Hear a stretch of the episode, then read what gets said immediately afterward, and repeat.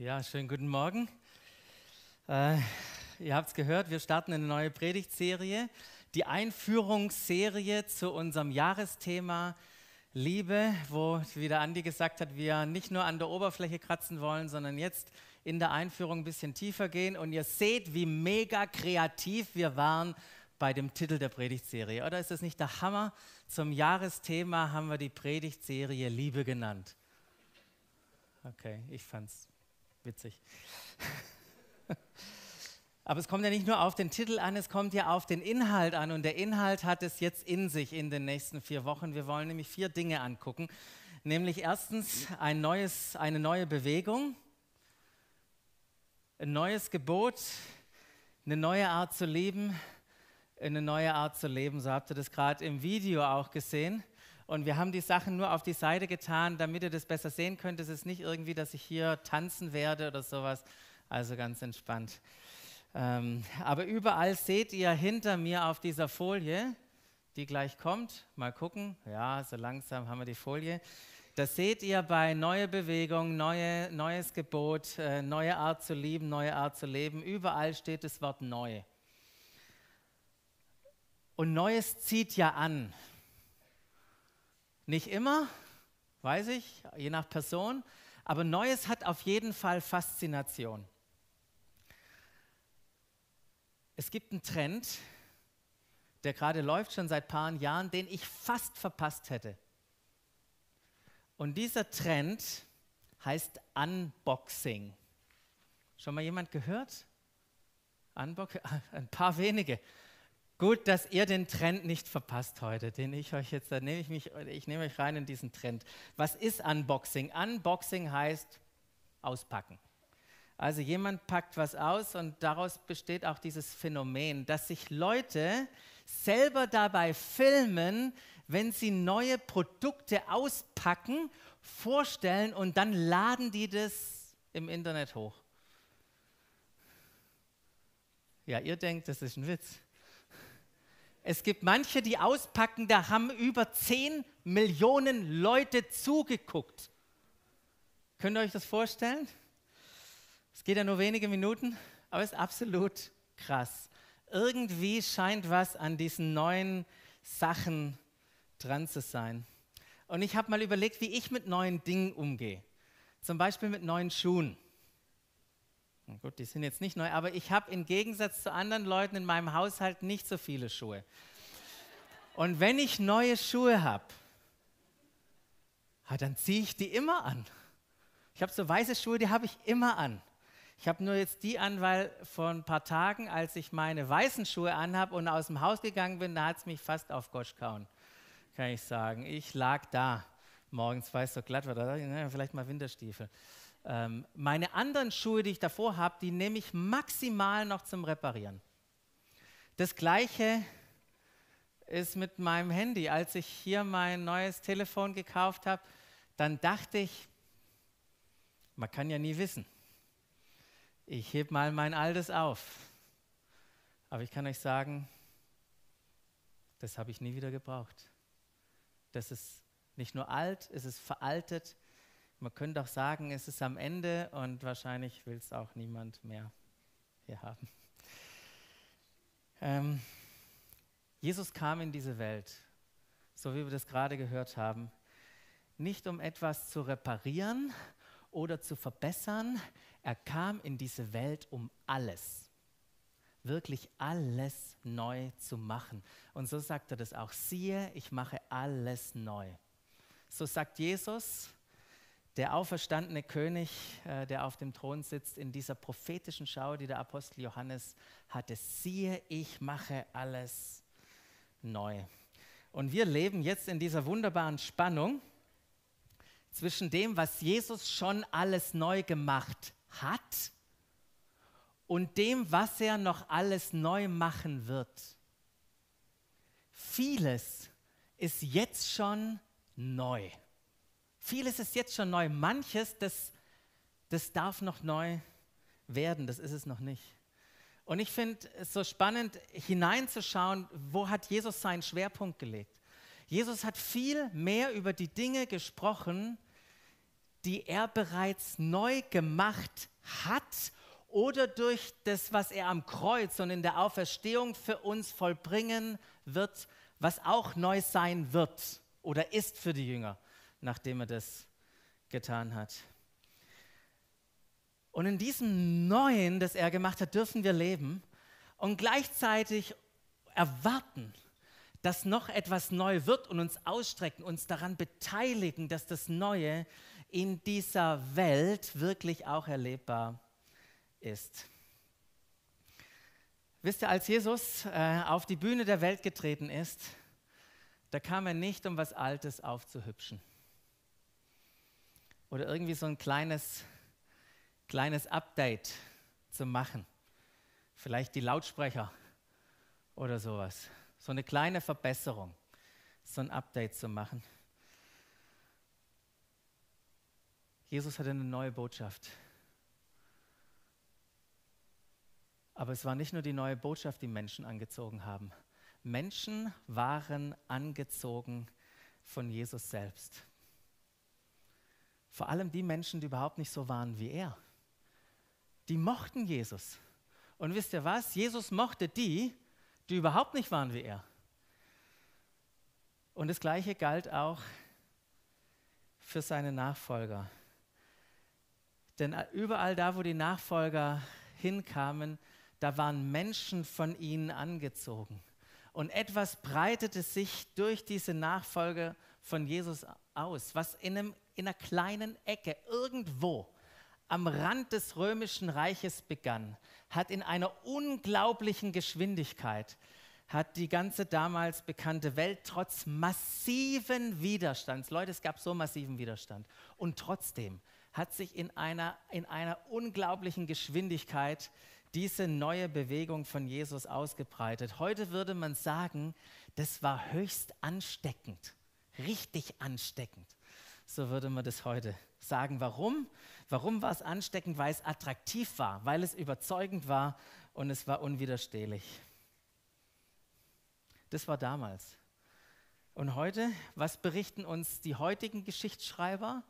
Die berichten uns darüber, wie Leute nicht Teil der Jesusbewegung werden, sondern meistens, wie sie in großen Scharen aus der Kirche austreten, wie sie die Jesusbewegung verlassen. Und es geschieht nicht irgendwo, irgendwo da draußen. Es passiert unter uns. Wir waren am, hatten eine Klausur von Gemeinsam für Stuttgart, sind mit Verantwortlichen von unterschiedlichen Gemeinden unterwegs gewesen, haben am Freitagabend gebetet. Ich habe mit dem Pastor gebetet. Der, die erste Sache, die mir gesagt hat, mein Sohn mit 19 will nichts mehr von Gott wissen. Gestern, als ich meine E-Mails durch bin, kriege ich auch noch eine E-Mail von einem Freund, der weiter weg wohnt und sagt, hey, meine zwei großen Jungs, irgendwie wollen die nichts mehr von Kirche, von Kirche wissen. Und warum kehren sie, warum kehren diese Jungs und so viele andere Menschen der Kirche den Rücken? Warum kommen nicht mehr und mehr dazu?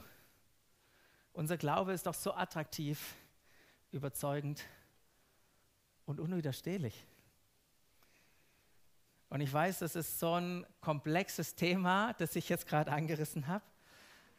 Doch ich glaube, wir dürfen uns fragen, welche fatalen Fehler wir machen. Und da geht es nicht um Fingerzeigen, da geht es um Lernen. Um Lernen, uns zu entdecken, was macht unseren Glauben attraktiv. Und ähm, heute für die Predigt habe ich ein paar Impulse aus dem Buch rausgenommen. Dieses Buch, das werdet ihr auch an unterschiedlichen Stellen äh, dieses Jahr, werden wir auch darauf Bezug nehmen. Das seht ihr hinter mir, es heißt Unwiderstehlich vom Andy Stanley.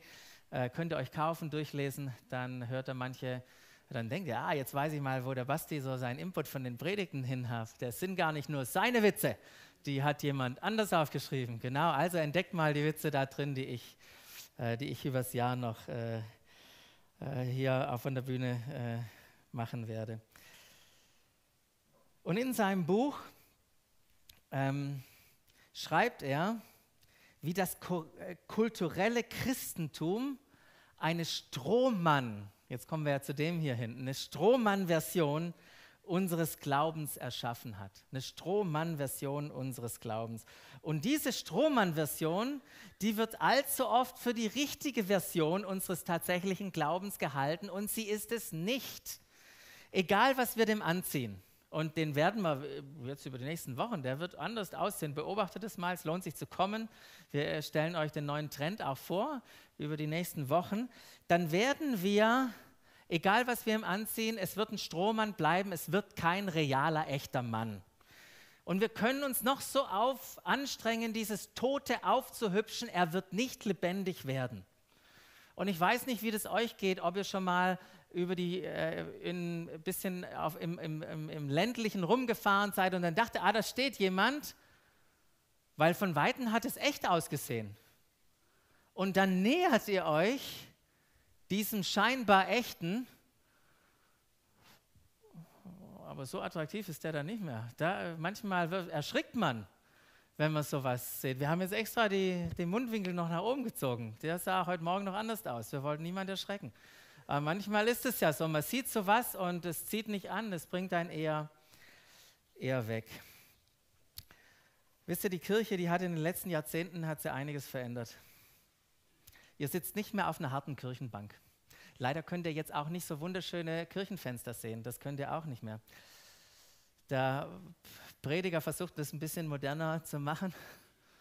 Ähm, dann haben wir richtig zeitgemäße Musik. Manchmal eine Lichterschau, falls sich einer findet fürs Lichtmischpult. Ähm, das kann man jetzt unterschiedlich sehen, aber wir, wir müssen nicht mehr mit Krawatte kommen. Manche kommen so, wie sie gerade aufgestanden sind. Nein. Genau. Also viel hat sich äh, verändert, doch nicht unbedingt mehr Menschen kommen in die Kirche. Und wenn sie kommen, dann nicht in dieser großen Anzahl wie damals. Doch wir wissen, dass es anders sein könnte. Wir wissen, dass es anders sein könnte, weil es einmal anders war. Es kann anders sein. Und könnte es sein, dass wir immer noch an Dingen festhalten, die uns zurückhalten? Könnte es immer noch sein, dass wir an Dingen festhalten, die uns zurückhalten? Und davor hat uns Jesus übrigens gewarnt.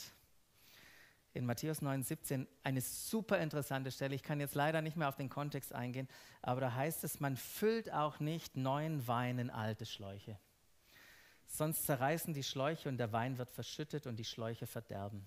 Sondern man füllt neuen Wein in neue Schläuche, so bleiben beide miteinander erhalten. Lest es mal nach, diesen Kontext, und entdeckt mal für euch, was meint Jesus in dieser Stelle, in dieser Auseinandersetzung mit den Pharisäern, weil der Jesus mit Sündern abgehangen hat und das hat denen überhaupt nicht gepasst. Jeden Sonntag jetzt, und das ist, war so der Einstieg für Predigt 1 oder für diese Predigtserie, jeden Sonntag wollen wir uns etwas Neues anschauen. Wir wollen es entdecken, wir wollen es unboxen, was Jesus getan hat.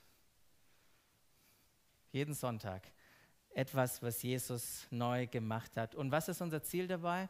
Das Ziel dabei ist, die unsere Strohmann-Version des Glaubens auf die Seite zu schieben und stattdessen die echte, die reale Version, den wahren, den lebendige, die lebendige Person unseres Glaubens zu entdecken, weil die ist unwiderstehlich.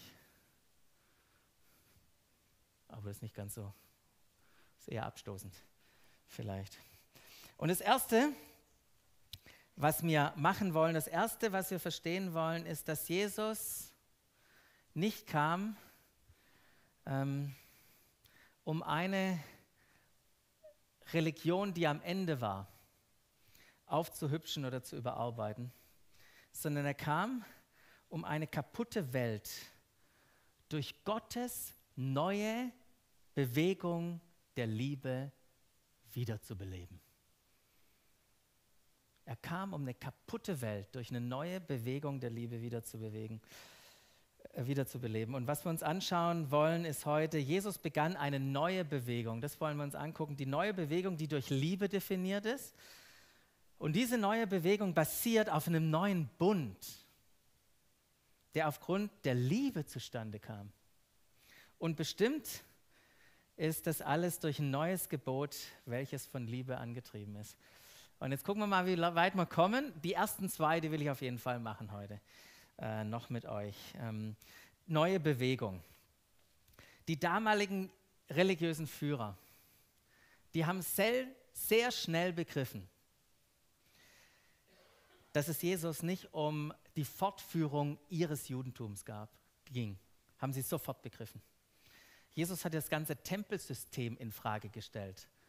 Ähm, er hat den heiligen Tempelort in Frage gestellt, die richtige, ihre richtige Auslegung des heiligen Textes in Frage gestellt. Er hat sie als heilige Männer in Frage gestellt.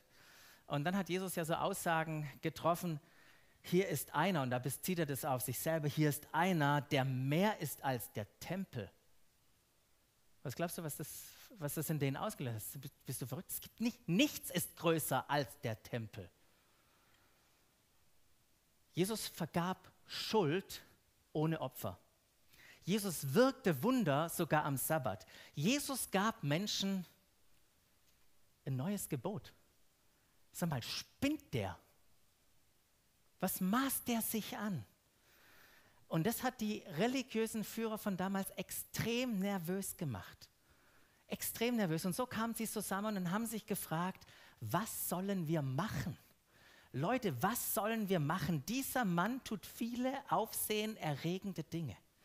Wenn wir ihn so weitermachen lassen, wie er das gerade tut, am Ende glauben noch alle an ihn. Und wisst ihr, was dann passiert? Dann kommen die Römer und dann nehmen sie uns das Wichtigste weg, was wir haben, unseren Tempel und am Ende unsere ganze Nation.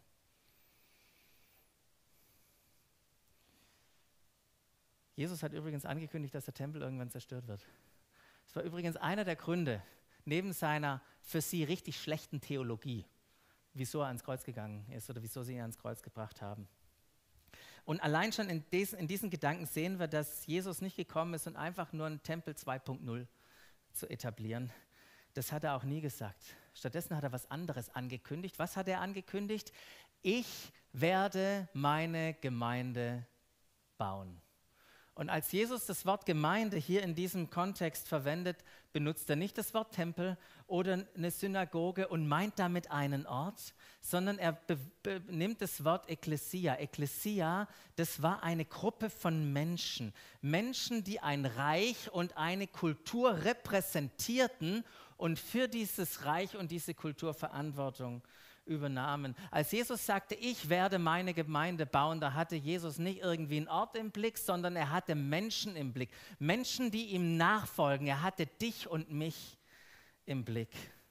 Wisst ihr, Jesus baut keine heiligen Orte aus Holz und Stein. Jesus braucht auch kein Haus, um da drin zu wohnen. Jesus begann eine neue Bewegung und wird überall dort sein, wo seine Menschen hingehen. Menschen, die zu seiner Bewegung gehören, da wird Gott wohnen. Da wird er sein. Er wird überall dorthin gehen. Und das ist ja auch das Interessante gewesen, wie die neue Bewegung bezeichnet wurde. Hingehen hat da ganz gut gepasst, weil sie hieß der Weg, der neue Weg. Und dieser Weg war nicht regional, der war nicht irgendwie nur für eine bestimmte Nation, der war universal, weil jeder konnte sich diesem Weg, dieser neuen Bewegung anschließen. Und der Ursprung dieser neuen Bewegung ist tatsächlich die Liebe. Und wir kennen diesen wunderbaren Vers, den, den ja fast jeder kennt, ähm, denn Gott hat der Welt seine Liebe dadurch gezeigt, dass er seinen einzigen Sohn für sie hergab, damit jeder, der an ihn glaubt, das ewige Leben hat und nicht verloren geht. Das war die Liebe, war die Initialzündung. Liebe war die Motivation, warum Jesus kam, um Leben zu geben. Ähm, und wir dürfen diese Liebe entdecken, weil sie uns Leben äh, schenkt. Jeder darf Teil dieser Bewegung sein. Und diese Bewegung, die Jesus begonnen hat, die beinhaltet auch einen neuen Bund. Einen neuen Bund. Und das ist das Zweite, worauf ich noch eingehen möchte, ein neuer Bund. Äh, Bund ist ja ein Wort, was wir vielleicht nur so im Kirchenkontext kennen. Bund, Ehebund, den wir irgendwie vor Gott äh, schließen. Ähm, so ein richtig moder modernes Wort gibt es nicht, weil äh, was ein Bund ausdrückt, das kennen wir gar nicht mehr, ähm, so in unserer heutigen Zeit. Ein Bund ist eine Art der Vereinbarung zwischen zwei Parteien für eine spezifisch bestimmte Beziehung. Ein Bund regelt bestimmt eine Beziehung. Und es ist nicht zu verwechseln mit einem bloßen Vertrag. Ein Vertrag regelt auch etwas zwischen Leuten, zwischen zwei Parteien miteinander. Und der Unterschied zwischen einem Bund und einem Vertrag ist folgender. Ein Vertrag ist immer an bestimmte Bedingungen geknüpft. Vielleicht habt ihr einen Mietvertrag oder einen Leasingvertrag oder einen Handyvertrag oder irgendwas anderes an Bedingungen geknüpft. Vereinfacht gesagt könnte man formulieren, ich werde der sein, der ich versprochen habe zu sein, solange du der bist, der du versprochen hast zu sein. Hm. Habt das? Ich werde der sein, der ich versprochen habe zu sein, solange du der bist, der du versprochen hast zu sein. Oder ich werde so lange das tun, was ich versprochen habe, solange das, du das tust, was du versprochen hast. Ähm, aber sobald jemand sich von seinem Versprechen entfernt, hat er den Vertrag gebrochen. Und dann ist es mit der Beziehung vorbei. Was glaubt ihr, wenn ihr die Miete nicht bezahlt? Wie schnell es mit dieser Mietbeziehung vorbei ist? Das ist hier, äh, meine ich damit. Aber ein Bund hingegen, es war jetzt ein Vertrag, ein Bund hingegen wenn wir das andere Extrem nehmen, der muss nicht, er kann, aber er muss nicht an die Einhaltung bestimmter Bedingungen geknüpft sein. Vereinfacht kann man wieder sagen, ich werde der sein, der ich versprochen habe zu sein. Auch wenn du nicht der bist, der du, äh, der du versprochen hast zu sein. Ich hoffe, das ist richtiges Deutsch. Haben wir einen Deutschlehrer? Ja, danke. Ist es nicht krass? Ich werde der sein, der ich versprochen habe zu sein, auch wenn du dich völlig anders verhältst. Und stell dir vor, zwei Parteien würden das miteinander sagen. Du bist wichtiger als ich. Unsere Beziehung ist wichtiger als ich. Ich gebe meine Freiheit auf, weil es mir wichtiger ist. Wow, mit diesem Verständnis, ich glaube, da würden manche Beziehungen richtig gut gelingen. Beispielsweise Ehebeziehungen, Ehebünde, wenn wir das Verständnis haben und nicht nur in so einem Vertragding drin sind. Aber nicht alle Beziehungen müssen auf der e Ebene sein.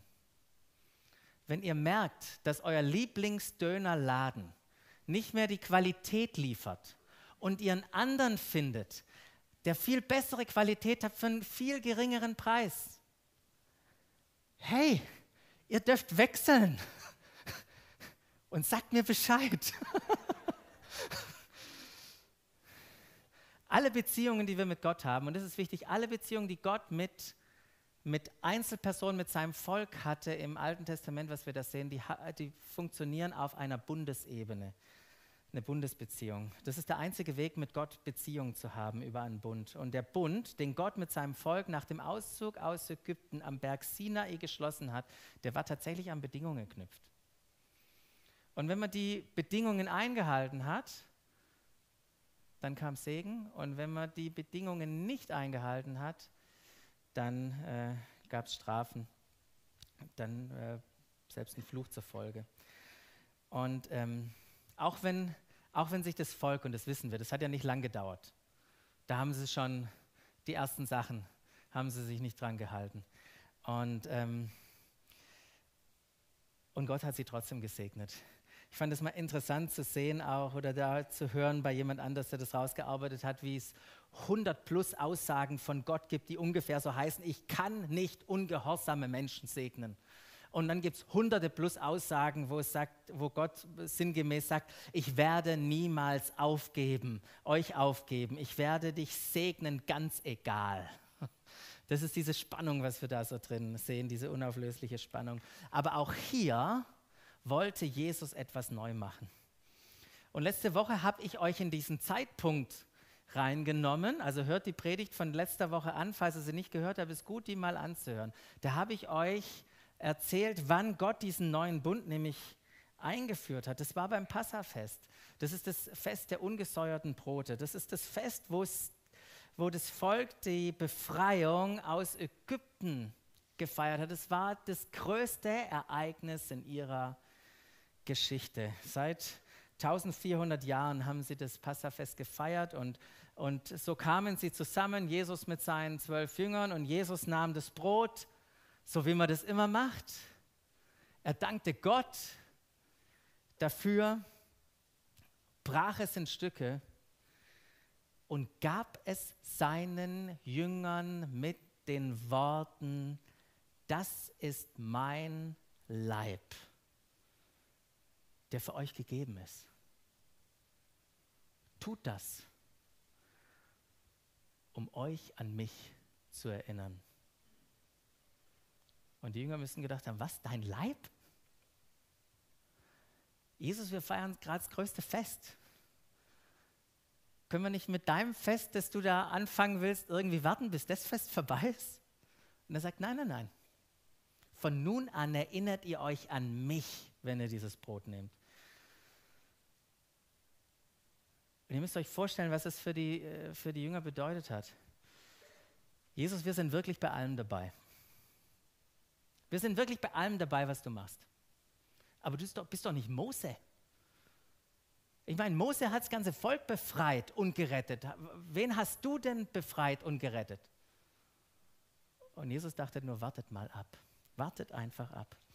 Und dann dachten die, ja, vielleicht hat sich Jesus wieder beruhigt, äh, wieder normal geworden, aber dann hat Jesus erneut angefangen, nämlich nachdem sie äh, gegessen hatten, nahm er einen Becher, von Wein, äh, einen Becher mit Wein und gab ihn seinen Jüngern und sagte, dieser Becher ist der neue Bund, besiegelt mit meinem Blut, das für euch vergossen ist. Und die Jünger dachten wahrscheinlich, hä, neuer Bund? Brauchen wir einen neuen Bund? Wir haben doch einen. Und Jesus sagt, wartet ab. Wartet ab. Doch am Kreuz, als sie sahen, als sie das Erlösungsopfer sahen, haben sie verstanden. Haben sie verstanden, Jesus hat etwas ganz Neues begonnen. Und nur, dass wir uns nicht falsch verstehen, der Sinai-Bund war nicht schlecht. Im Gegenteil, der war brillant der war revolutionär zu dieser Zeit. Doch Jesus, so heißt es im Hebräerbrief, wo der Schreiber des Hebräerbriefs an Menschen Hebräer schreibt, sagt er, Jesus ist der Vermittler einer, eines besseren Bundes, der auf bessere Verheißungen gegründet ist. Und lasst mich euch ein paar Texte noch oder ein paar äh, euch da geschwind in den Hebräerbrief noch reinnehmen. Da heißt es, schließlich hatte, hätte Gott keinen Anlass gehabt, einen zweiten Bund zu schließen, wenn der erste nicht Mängel aufgewiesen hätte, dass dieser tatsächlich unvollkommen war, macht die Schriftstelle klar. Und jetzt nimmt der Schreiber des Hebräerbriefs, geht in Jeremia, ein Prophetenbuch im Alten Testament, und klaut da ein paar Verse raus und sagt, der Tag kommt, sagt der Herr, an dem ich mit dem Volk von Israel und mit dem Volk von Juda einen neuen Bund schließen werde. Er wird anders sein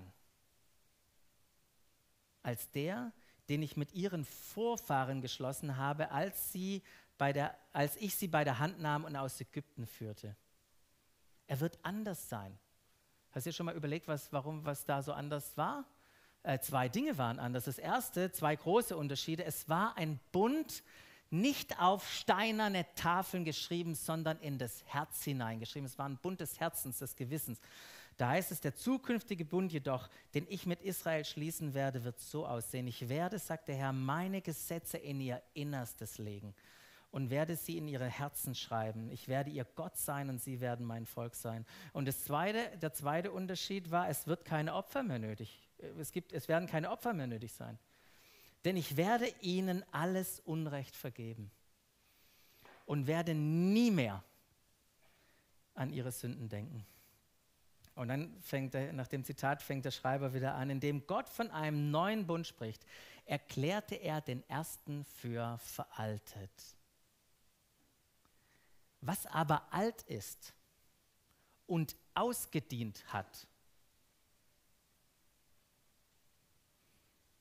wird bald ganz verschwinden. Jetzt muss ich es, schmeiß jetzt nicht von der. Der erste Bund war vorläufig und er warf seinen Schatten auf Jesus voraus. Jesus kam, um ihn zu beenden, um einen neuen Bund mit uns zu schließen. Es ging um einen großen, einen letzten, einen ewigen Bund. Nicht mehr zwischen Gott und einer Einzelperson, nicht mehr zwischen Gott und einem Volk, sondern um einen Bund zwischen Gott und der gesamten Menschheit. Ist nicht der Hammer? Und dieser Bund war nicht nur neu, sondern es war auch ein völlig an, eine völlig andere Art von Bund. Er verglich eher oder er glich eher dem Bund, den Gott mit Abraham geschlossen hat. Und das Besondere an diesem Bund war mit Abraham, wie auch in diesem neuen Bund, er war einseitig und bedingungslos. Er war einseitig und bedingungslos. Ich möchte euch kurz noch am Ende entführen in 1. Mose 15. Da können wir nämlich nachlesen, wie Gott diesen einseitigen, bedingungslosen Bund mit Abraham geschlossen hat. Gott hat ja Abraham die Verheißung gegeben, ich werde sich segnen. Abraham dachte, okay, gute Idee, wie kann ich mir denn sicher sein? Und Gott sagt, ich schließe einen Bund mit dir.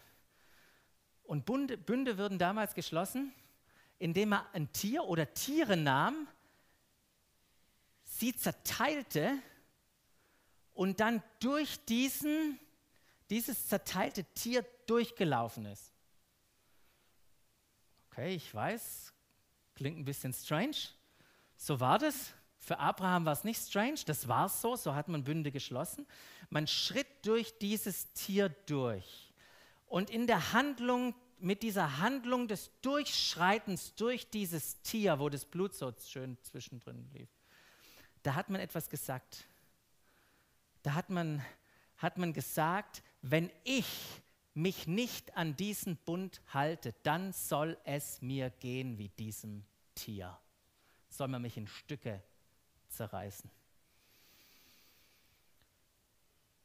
Und so hat Abraham, okay, Gott, Bund, also ich bereite es vor. Abraham nahm die Tiere, hat sie zerteilt, hat auf weitere Anweisungen gewartet. Lest es nach, 1. Mose 15. Ich habe mir das nicht ausgedacht. Ähm, und Abraham hat gewartet auf Anweisungen. Und dann kam plötzlich eine Dunkelheit, wie ein großes Gericht. Aber Gott war da. Und dann heißt es als rauchender Ofen und brennende Fackel. Hm, hm fehlt mir jetzt auch gerade die Fantasie. Ähm, schritt Gott durch, selbst durch das Tier. Und das, was der Hammer ist, was das bedeutet, ist, Gott versprach seinen Segen. Er versprach seinen Segen mit der Konsequenz zu sterben beziehungsweise in Stücke gerissen zu werden, wenn er sich nicht daran hält. Das war die Aussage, die Gott getroffen hat. Aber das war noch nicht alles. Das war ja der erste Schock für Abraham, dass Gott durch das geteilte Opfer ging, obwohl er doch eigentlich der viel höhere und er der Diener war. Der zweite Schock war, dass Abraham gar nicht durch musste. Abraham ist nicht durchgegangen. Gott hat einseitig für beide diesen Bund geschlossen. Und das gab es noch nie. Das gab es noch nie. Gott nimmt die Konsequenzen für beide auf sich, auch die von Abraham, falls dieser sich nicht an die Vereinbarung hält. Der neue Bund ist einseitig und bedingungslos. Gott sagt, liebe Welt, liebe Welt, ich werde dich genauso segnen wie Abraham selbst wenn ich in Stücke gerissen werden muss. Und so kam es. Wisst ihr, als die Dunkelheit in diese Welt kam und sich verdichtet hat auf diesem Berg Golgatha, Golgatha, da war Jesus da. Und wisst ihr, was mit ihm passiert ist? Er wurde in Stücke gerissen. In Stücke gerissen durch Dornen, Nägel und Speere. Warum? Er hatte seinen seinen Teil gehalten. Oder er hat seinen Bund gehalten. Hat sich an seine Vereinbarung gehalten und hat sein, den Fluch auf sich genommen. Er wurde zum Fluch für uns, sodass der Segen an Abraham durch Christus auch zu uns fließen konnte. Am Kreuz hat Jesus die Bedingungen des Gesetzes erfüllt, sodass er uns bedingungslos lieben kann. Der neue Bund, den Gott mit uns geschlossen hat, der basiert nicht auf Leistung. Der basiert auf seiner Liebe. Seine Segnungen sind nicht abhängig von irgendwelchen, von irgendwelchen Bedingungen. Der neue Bund macht wirklich alles neu. Er wird der sein, der er versprochen hat zu sein, egal was wir machen. Egal was du machst, Gott wird sich treu sein. Er wird der sein, der er versprochen hat zu sein. Und wisst ihr, wer er ist? Nicht nur ein Gott, der liebt und dem irgendwann mal Liebe ausgehen könnte, sondern er ist Liebe. Er wird uns lieben, denn Gott ist Liebe. Und so heißt es auch im 1. Johannes 4,8, wer liebt, wer nicht liebt, der hat Gott nicht erkannt, denn Gott ist Liebe. Der neue Bund, der neue Bund, den Jesus initiiert hat, der ist viel, viel, viel, viel, viel, viel besser als der alte Bund. Was aber alt ist und ausgedient hat, wird bald ganz verschwinden. Und so kam es. Am 6. August, 70 nach Christus, war der Tempel dahin. Endgültig verschwunden. Doch obwohl der alte Bund verschwunden ist, ist er immer noch da. In unserem Denken, in unserem Handeln. Ein, alt, ein alter, ausgedienter Bund, der verschwunden ist, der wird nicht dadurch lebendig, dass wir ihn aufhübschen. Jesus kam nicht um was Altes aufzuhübschen und zu überarbeiten.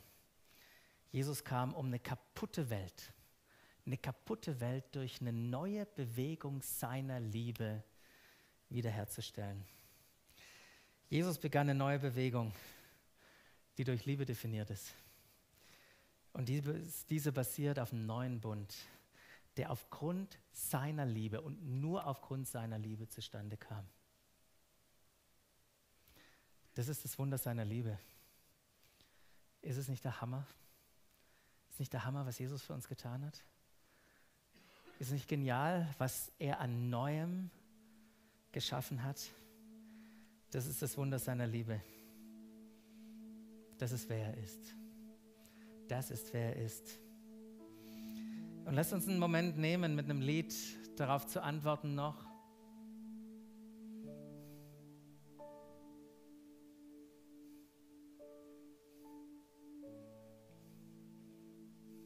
Er lädt jeden von uns ein.